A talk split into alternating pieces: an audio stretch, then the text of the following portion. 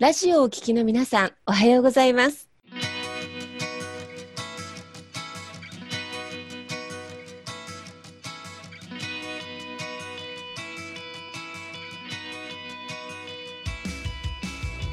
FM 那覇より毎週日曜日9時30分からお届けしております坂本典彦のラジオ経営塾が今日も始まりましたこの番組は20年間で1万人の起業家、経営者を指導してきた坂本典彦先生があなたの経営に役立つヒントや最新の情報をお届けする番組です。坂本典彦のラジオ経営塾今日も最後までお楽しみください今日も始まりました、坂本のり彦のラジオ経営塾です。今日はよろしくお願いいたします。で、えー本日はですね、えーラーメン屋さんの、まあ、コンサルティングをですね、されてらっしゃる、えー矢田先生にね、お越しいただいておりまして、まあ、ラーメン屋を低予算で、えー開業する9つの秘訣ということでですね、えーお話聞いていきたいなと思いますので、よろしくお願いいたします。それでは矢田先生、よろしくお願いいたします。よろしくお願いします。で、今日なんですけれども、今日はですね、ラーメン屋を低予算で開業する9つの秘訣ということでね、お話の方をしていきたいなと思います。で、えー項目としてはですね、まず一つ目がラーメン屋を開業するにあたって、まあ、用意する資金についてというところですね。で、二つ目が失敗しない物件の選び方。えー三つ目が融資はいくらまで借りるべきか。で四つ目が事業計画をどうやって作るといいか。ということですね。で、五番目がラーメン屋の経験がない場合は、開業前に他の店で働くべきか。で、六番目、新規開店したらラーメン屋をどうやって集客するのか。7番目は、ラーメン屋開業でよくある勘違いや失敗原因は。で、8番目は、ラーメン屋のフランチャイズのメリット、デメリットを教えてください。で、9番目が、ラーメン屋の開業でうまくいく人と失敗する人の違いはということで、えー今日はですね、ラーメン屋さんを低予算で開業するためのね、あの秘訣を、えーたっぷりと今日は聞いていきたいと思いますので、よろしくお願いいたします。で、現在なんですけれども、ラーメン屋ですね、まあ、あの、まあ、始めたいとね、思う方、あの、これ、ラーメン屋さんやっぱ人気のお仕事だと思いますので、えーいらっしゃると思うんですけれども、その中でやっぱね、課題になってくるのが、やっぱ資金の面ね、ここはやっぱすごく課題になってくる方も多いんじゃないかなというふうに思います。で、そのね、資金をまあどういうふうにね、まあ、えー集めていけばいいかとか、あと低予算でね、どうやってやっていけばいいかというところをね、今日お話しいただきたいと思ってます。で、さらにはまあ飲食店ですね。まあこれ今、1年でまあ3割強、2年で約半分が倒産するというようなね、あの、いうようなね、お話もあったりもします。なかなかやっぱ飲食店ね、今大変な時代なので、まあそういった時代の、厳しい時代の中でもね、成功する飲食店ね、あの成功するポイントは何かというところをね、今日お話、えー聞いていきたいと思っています。で、今日は低予算でリスクを低くしてラーメンを開業できる方法についてね、お伝えしていきたいと思いますので、ぜひ皆さん楽しんで聞いていただけたらなと思います。はい。それではですね、早速なんですが、矢戸先生、ちょっとよろしいば自己紹介を簡単にまずお願いできたらなと思います。あ、はい、え、矢田博樹と申します。よろしくお願いします。えー現在はですね、あの、二つの会社をやっておりまして、えっ、と、まあ、一つは、まあ、今日のね、お話なんですけど、主にラーメン店、えーを、まあ、開業、もプロデュースというふうに呼んでるんですけども、あのーまあ、小予算で、あの初めて、えー初めて開業するというか、初めて独立する人も含めて、えそういう方に小予算でリスクを低く、え開業できるような、まあ、そんなサポートをしております。まあ、あとは、えーまあ、個人、あ、ごめんなさい、えーと、自社でも、えーまあ、ラーメン店でしたり、あと、まあ、コンビニでしたり、あとそのパン屋ですね。まあ、そういったものの店舗の実際の運営もしております。です。はい。はい、ありがとうございますね。もう、という形でいろんなお店とか、まあ飲食店コンビニなどね、あの、もう経営もされてらっしゃるというところで、まあその中でもね、あの、特に強いそのラーメン屋さんのね、まあ開業のノウハウについてね、今日はいろいろお話聞いていきたいと思いますので、ぜひよろしくお願いいたします。はい。で、えー、で、まあ私の方もね、簡単にちょっと自己紹介させていただきますと、私は、えー、現在ですね、まあ一般財団法人立志財団という団体の代表をしておりまして、えー、まあ起業家教育で人々を幸せにということで、まあ起業家の育成のための、えーセミナーや研修などをさせていただきますいております。で、こちらの、え6つの不安がなくなれば、あなたの企業は絶対成功するという本がですね、おかげさまで1.1万ものベストセラーという形でね、多くの、えー企業関係者の方に読んでいただいているね、本になっているというところで、えー今日はですね、まあ、2人で、あの、しっかりとこのラーメン屋どうやったら成功していくのかというところをね、お話ししていけたらと思いますんで、よろしくお願いいたします。はい。ではですね、早速、まあ、ラーメン屋を低予算で開業する9つの秘訣というところでお話聞いていきたいと思うんですが、えー、1つ目のですね、ラーメン屋を開業するにあたって、まあ、用意する資金についてというところをね、お話聞いていきたいなと思います。で、まあ、資金のところね、ここ結構、あの、皆さんね、あの、悩まれる方も多いかなと思うんですけれども、えー、まあ、矢田先生、ちょっとこの辺のね、ラーメン屋さんの開業の資金についてちょっとお話お願いできたらなと思うんですけれども。はい。うん、はい。え、えっ、ー、と、まあ、これ聞いてる方がね、そのラーメン屋をやりたい。まあ、もしかしたら、これ多分飲食店全般で言えると思うので、ね、はい。あの、聞いていただければと思うんですけども、はい、よくね、あの、そういったものの本には、開業資金は最低800万とか、はい。200万以上用意してるとか、まあ、そういったふうに書かれているんですけども、まあ、それはちょっとまあ、僕から言わせると、もう一つ前の世代の本かなというふうに思うんです、ね。っていうのも、やっぱこのね、あの2年からなん、まあ、コロナやなんやがあって、まあ世の中どうなるかわかんないところに1000万からのお金を投資して、初めての開業の人が、まあ成功するかわからない。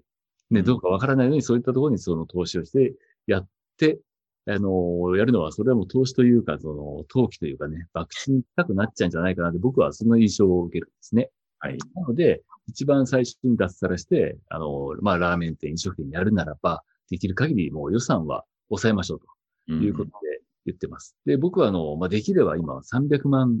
未満で、はい。お店をやろうね。まあ、こんな風に言うんですね。うん、で、300万だと、まあ、ちょっとしたね、あの、いい車というか、うん、あの、と同じだと思うんですけども、あの、まあ、それでやって、で、で、まあ、こんな言い方ね、あの、やる前にあれですけど、300万でやって失敗しても、うん、あの、なんとかリカバーできるうんですよね。うん、これは。貯金がなくなっちゃうとかね、ちょっと借金を負っちゃうかもしれないけど、300万ならなんとかなると思うんですけど、まあ、これが1000万、2000万だと、ちょっとその後がしんどくなったり人生が変わっちゃうと思うんで、まあ、そこまでね、その人生をかけて、あの、やるっていうよりも、僕は投資の一つだと思いますので、まあ、そこはあの、無理のない、あの、身の丈に合った投資ということで、あの、300万未満でやろうと。まあ、そのように、お話してます。はい。ありがとうございます。いや、でも本当、ね、そうですよね。やっぱりね、一昔前だと本当1000万とかね、もう本当、お金かけるならね、もう2000万、3000万と、ね、いくらでも多分かけられるところだと思うんですけれども、ね、で、一般のね、サラリーマンの方がいきなりそれでね、脱サラして、ね、もう1000万のお金投資してってなると、かなりのやっぱりリスクもね、背負っちゃうという感じですけれど、ね、やっぱ300万以下だと本当に、あの、まあ、気軽っていうとちょっとあれですけれども、でもね、あの、本当最悪失敗してもね、なんか、あの、また本当復活しやすいとというか、やりやすいという感じですよね。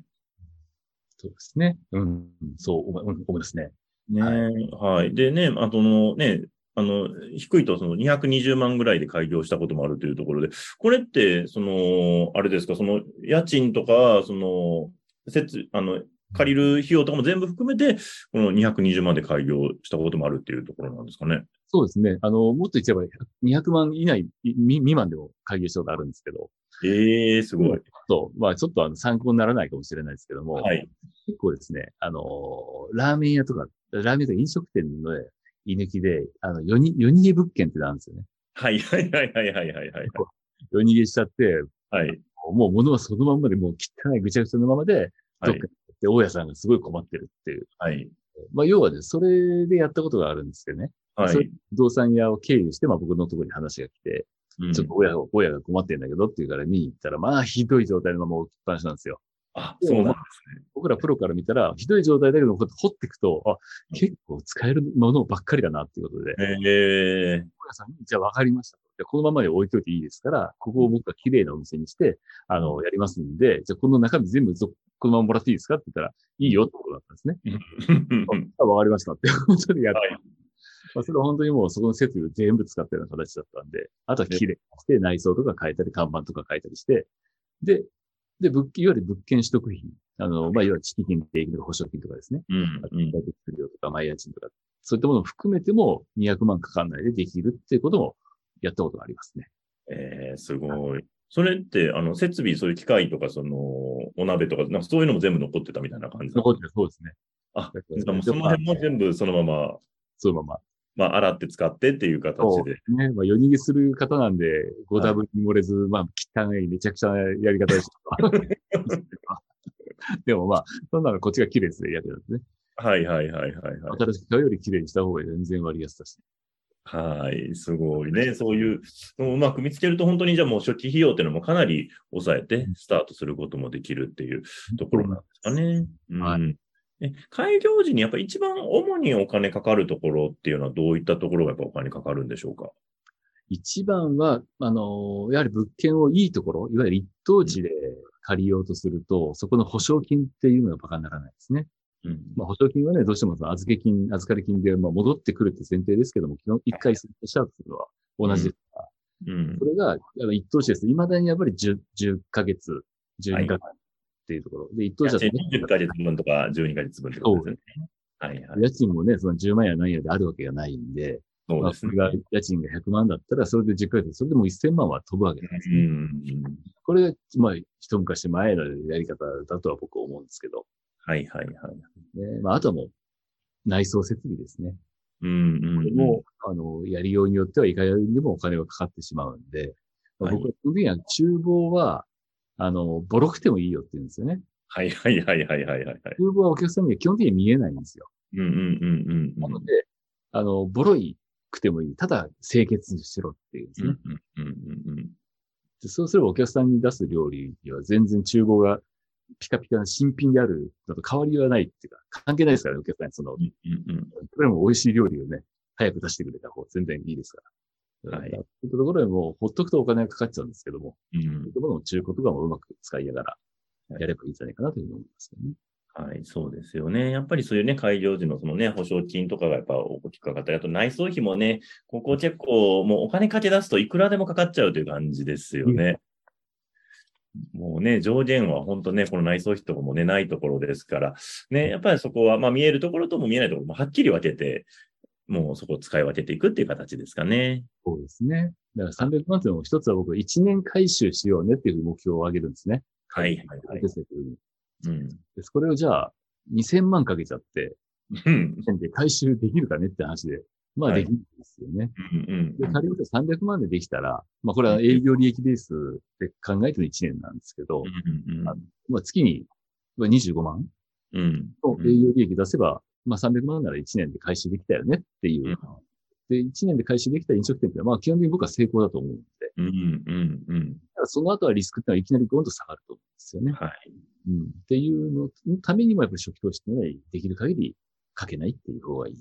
すね。そうですね。初期投資を抑えて早めにその初期投資を回収して、そうするとあとはね、そんなにリスクっていうのはだいぶ減りますもんね。はい。確かにね。いや、そこはすごく大事な考え方だなと思いますんで、はい。ありがとうございます。はい。ではですね、えー、次ですね。次が、まあ、失敗しない物件の選び方というところですね。えー、ここお話聞いていきたいと思うんですけども、このね、物件の選び方っていうのもね、これやっぱり最初、特に開業するときにね、どこを選んでいいかわからないっていう方も多いんじゃないかなと思うんですけれども、ここをね、ぜひちょっと聞いていきたいと思いますので、じゃあ、その失敗しない物件の選び方のポイントをちょっと教えていただけたらなと思います。はい。これは、まあ僕はね、10年以上前から言ってることなんですけども、とはいえこのコロナ以降、絶対的にはそうだなというふうなやり方なんですね。で、それは大きく、まあ、大きく言うと、まあ3つあるのかな。一つっていうのがですね、ここに書いてあるように、その一等地よりも三等地で開業しようということですね。で、三等地って何かっていうと、まあ、で、まあ、いわゆる、どこにもある県道とか市道みたいな道路沿いにある物件で、まあ、住宅立地の中でもいいですね。まあ、そういったところで、まあ、基本的にその駅地下とか、駅中とか、あ大きい国道沿いとかっていうところじゃない物件ですね。それ沿いに、あの、開業しましょうっていうふうに、あの、お手伝いするときは言ってます。はいこれは結構、どうなんですかね？やっぱその一等地でね、その、まあ家賃、どうしてもなんかね、目が行くところってやっぱ駅前とかね、なんかその繁華街の中心地みたいなのをなんかイメージしがちなんですけれど、やっぱりそういうところにもこの三等地っていう呼ばれるようなところの方がやっぱりいいっていう形なんですかね？ですね。今はね、まあ、今は少しずつね、あの、まあ、コロナ禍で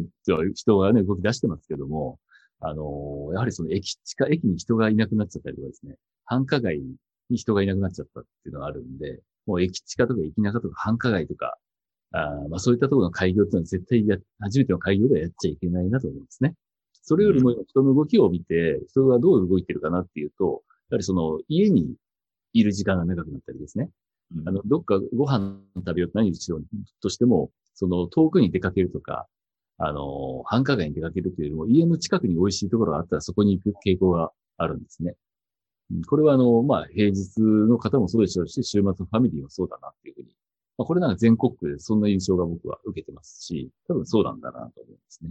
まあ、そうなると、人の動きをやっぱり考えると、今更一等地繁華街とか、オフィス街とかいうよりも、その住宅地だったり、えっ、と、まあ、地方の郊外のロードサイドである三等地を選ぶっていう方が、まあ、時代に合ってるんだよなというふうに思いますね。確かにそうですよね。やっぱコロナでね、やっぱり人のね、都心の動きっていうのはちょっと不確定になっちゃいましたからね。でね、そういう住宅地とかね、ロードサイドだったらもう一定のね、人が動いてるっていうのはもうそこはあまり変化がないっていう形なんですかね。ですね。うん、はい。ありがとう。で、その次にね、ぜひその駐車場とかについてもね、なんかどういう形で考えればいいのか教えていただけたらと思うんですけれども。あ、そうですね。あのー、まあ、郊外のそのロードサイドでやるっていう前提であった場合ですね、あのー、まあ、条件がまあ3つあって、1つはまあさっき言いました、その県道とか市道。まあこれってあの、道路が一車、要は一車線なんですね。うん、一車線だとくる、そこを通る車が速度が30キロとか、うん、あの、まあ遅いわけなんですよ。まあこれが2車線、3車線の国道になると60キロ、70キロになっちゃう。うん。すると、あの、人が運転していると、その、スピードがお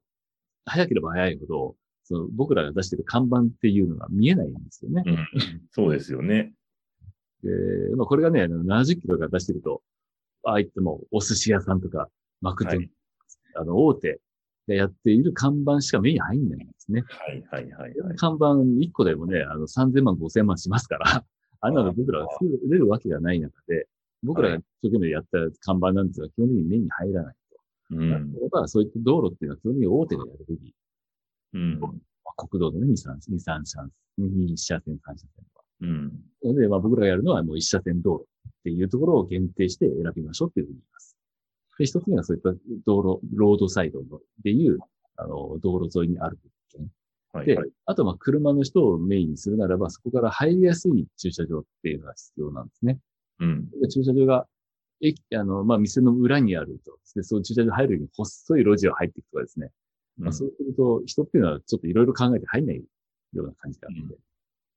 まあ、駐車場っていうのは入りやすい駐車場がある。あとに必要台数としては、あの、まあ、大ければ多いほどいいんですけども、まあ、それは、あの、限りがあるので、できれば席数の半分の台数ぐらいがあるのがベターかなというふうに思いますね。うん、なので、あの、まあ、一つは、そうでロードサイド沿い、で、もう一つはその駐車場がある程度入りやすい駐車場がある。で、もう一つが、ちょっとここに書いてないんですけど、視認性って呼んでるんですけど、はい、ちょっと離れたところからその店を、この視認、あの、確認することができる、うん、店舗ですね。看板なりお店を見れる、見える店舗。そうすると、2、30キロで走ってる人が、あのー、まあ、看板を、あの、100メートルぐらい手前から見て、あのー、ラーメン屋って書いてある。その時人っていろんなこと考えるんですよね。あの今のお腹の状態とかですね。何食べたいってなとかですね。はいはいはい。昨日もラーメンだったらちょっといろいろ考えていると。はいはいはい。それを判断させるのがその間の距離なんですね。うん。あとはもっとね、それでじゃあ、たこれ急にウィンカーやったら後ろの人はブーってやられないからいろいろ考えて、車の運転って。っていうのためにも、その、ロードサイドで30キロぐらいの速度で、100メートルぐらいの手前から看板が見えて、で、駐車場が、あ、入りやすいなっていう入りまあ、それがだから、お客さんが判断しやすい材料であり、うん、あの、入るっていう決断をしやすい材料になるっていうことなんで、まあ、この今言ったロードサイドの駐車場の件と視認性、この3つが兼ね備えられると、地方郊外で、まあ、ラーメン屋限らず飲食店はそんなに失敗しないですね。うんうんうん、っていうふうに僕は思ってます。そうすると本当にもう別に、じゃあ本当都心である必要って全然ないっていう感じですかね。ですね。うん。むしろね、郊外の方がね、そういう地方の方がそういう物件なんかね、ありそうですよね。そうですね。まだまだありますんで。うん、ね。やっぱそういうね、地方のロードサイドのね、物件っていうのはすごくいいんだなとね、改めて聞いてて思いましたし。ね。で、あと、まあその物件選ぶときに結構皆さん検討の土台なのは、そのね、もともと飲食店が入ったその居抜きの物件っていうのがね、結構検討にも上がるかなと思うんですけれども、この居抜き物件選ぶときのなんか注意点とかってあったりするんでしょうか？あ、そうですね。あの、やはりまあ、もともとラーメンやってたところが潰れて、普通にまたラーメンやって、まあ、これって、まあ、難しいのは当たり前かなという、うん、思うんですね。で、なので、あの、居抜き物件やるときは、前のお店がどんな状態だったかなっていう調査って絶対必要だと思うんですね。うん。うん。うんこれが、あとはその、辞めた理由ですよね。はいはい辞。めた理由もとても重要で。で、まあ、辞めた、辞め、辞めた理由の9割は、まあ、売上不振なんですよね、飲食店って。うんで、残りの10%が、まあ、体調不良とかですね。後継者不足とか、まあ、いろいろあるんですけども、うんまあ、その辺の辞めた理由っていうのは、これは僕は事細かに聞きますね。うん。かなり、あの、周りの人にもですね。あ、で、周りの人っていうのは、不動産屋ってのは基本的にそこを借りてもらいたいからは、やる、嫌なことっていうのは、なかなか言わないんです。はいはい。まあ、嘘を作ってるわけじゃないんでしょうけど、言わないわけです。そんなに積極的には教えてくれないみたいな感じなんですかね。何ならいいやって僕はお店を出て、まあはい隣のクリーニング屋とか、あ反対側の八百屋とか、まあそういったところになんか話を聞きに行きますね。あ、もうリアルにじゃあ、そう近隣のお店とか、お家にも、このお店どうでしたみたいな感じで。そう、ちょっとここをね、今度ラーメン屋で考えてるんですけど、はい。前の店どうでしたみたいな言うと、まあまあみんな、まあいろいろは教えてくれて、そうなんですね。へえほーって言いながらも、もうのの頭の中のメモに入れてって、はい。で、それを判断材料にするし、それを値引き交渉にも使ったりするんですよね。ああ、はいはいはいはいはい。えーっていうので、まあちょっと話がずれてましたけど、あの、いえいえいえ基本的にその、まあそうです。抜き物件というのは、あの、まあね、ここに書いてあるように、なんでまあリスクってのは絶対的にありますけども、うんあのまあ前の店がどうだったかっていうのを考えて、それをこう潰せるというか、あの、それをね、あの、カバーできるっていうのがあれば、僕は全然、あの、リスクっていうのは下がると思うんですよね。確かに。でもそこすごく大事なところですよね。なんかね、やっぱりね、やっぱその近隣のね、リサーチっていうのがね、やっぱり非常に大事になってくるっていうとこですかね。はい。あと、そう、で、あとね、物件選びでもう一つ、あの、物件探してるけど、やっぱなかなかその条件に合うようなものがない場合っていうのも、これもあると思うんですけど、その場合、そうね、そのどれぐらいの期間探すのかとか、妥協する場合の妥協ポイントみたいなんて、こういうのがあったりするんでしょうか？ああ、なるほどですね。あの、はまあ、これもなかなか難しいところ、妥協ポイント。まあ、これ本当に人によりますよね。うん。あの、まあ、僕が言うのは、まあ、僕のところに相談に来るはい。方方々には、まだサラリーマンだったら、絶対会社辞めないでくださいねって言うんですね。はい、はい、はい、はい、はい。はいこれが辞めてから来る人もたまにいるわけなんですよ。はい、そうですね。はい。ここの期間と妥協ポイントっていうのはかなりシビアになってるんですよね。はい、はい、はい、はい、はい。もうあとはないよねって、一点2ヶ月以内に何とかしなくちゃねっていうと、どうしてもそこで決めなくちゃいけないっていうふうになるんで、うん。なのでこれを見つけるのはね、その働きながら大変かもしれないですけども、うん、基本的にもう半年かけても1年かけてもいいじゃないですかって話で、うん。うん、そうですね。こうね、物件妥協しないで探しましょうっていうふうに言うんで、はい。ポイントとか期間、まあこれ人それぞれですけど、うん。これはもうあの、し仕事は辞めずに、うん。あの、まあ時間かかると思ってやった方が、焦っていい商売はないと思うんで、はい、はい、はい、はい。時間はかけた方がいいなと僕は思いますね。じゃあ逆に物件選びはもうあまり妥協しないっていうのが大事っていう形ですかねここは妥。協しちゃダメですね。ああ、そうですよね。確かにね、期間で焦っちゃうとね、なんか本当にね、もうこれでいいかみたいな感じになっちゃうと、結果後々苦労してしまうっていう、そんな感じですかね。見てきてますんでね。だからまあ、そこはもう妥協すべきじゃないなと思いますね。はい、ありがとうございます。はい。ということでね、まだまだちょっと聞いていきたいんですけれども、あの、ちょっと早いものでね、時間になりましてですね、あの、で、まあ、このね、百さんの方にですね、もう本当ね、あの、ラーメン店や飲食店のね、あの、経営の本当スペシャリストというところで、はい、あの、もしね、あの、聞いてる方がね、あの、百さんになんかご相談したいとかっていう場合ね、どのようにすればいいかっていうのをちょっと教えていただけたらなと思うんですけれども、あ、そうですか。一つは、まあそうですね。あの、うちの会社でやってるホームページの方がありますんで、あの、まあうちの会社がメントレプレナージャパンっていうので、あの、メントレってやると多分出てくると思うんですね。上の方に。はい。うんそれであの、まあ見ていただくのと、まああとは、ちょっと最近サボってますけども、YouTube の方で、ラーメン社長っていう名前でやっていますんで、多分ラーメン社長で検索いただければ、まあ僕の動画がいくつか出てきて、まあ今日お話ししたことをもう少しこう細分化して掘り下げているものを、まあ100本以上一応あるんで、あの、はいまあ、もしね、参考になればなと思いますので、どちらかで見ていただければと思います。はい。ありがとうございます。ぜひね、あの、メントレ、ラーメン社長でね、ぜひ検索いただけたらなと思います。はい。それではですね、えー、今日はこの辺で終わりにしたいと思います。次回またよろしくお願いいたします。ありがとうございました。ありがとうございました。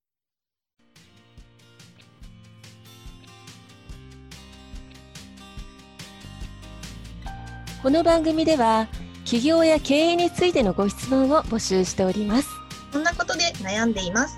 こんな場合はどうしたらいいの？などなどご質問がありましたら、ぜひ番組宛てに送ってくださいね。はい、えー質問の宛先は立志財団のホームページよりお問い合わせの欄からご質問ください。えーその時にはえーラジオ経営塾についてとお書きください。また、ツイッターでも質問を受け付けております。ハッシュタグ、ラジオ経営塾をつけて投稿してくださいね。この番組は沖縄の起業家や経営者のビジネスの成功に役立つ内容をご紹介しております。また来週日曜日9時30分よりラジオ経営塾でお会いしましょう。皆様楽しい日曜日をお過ごしください。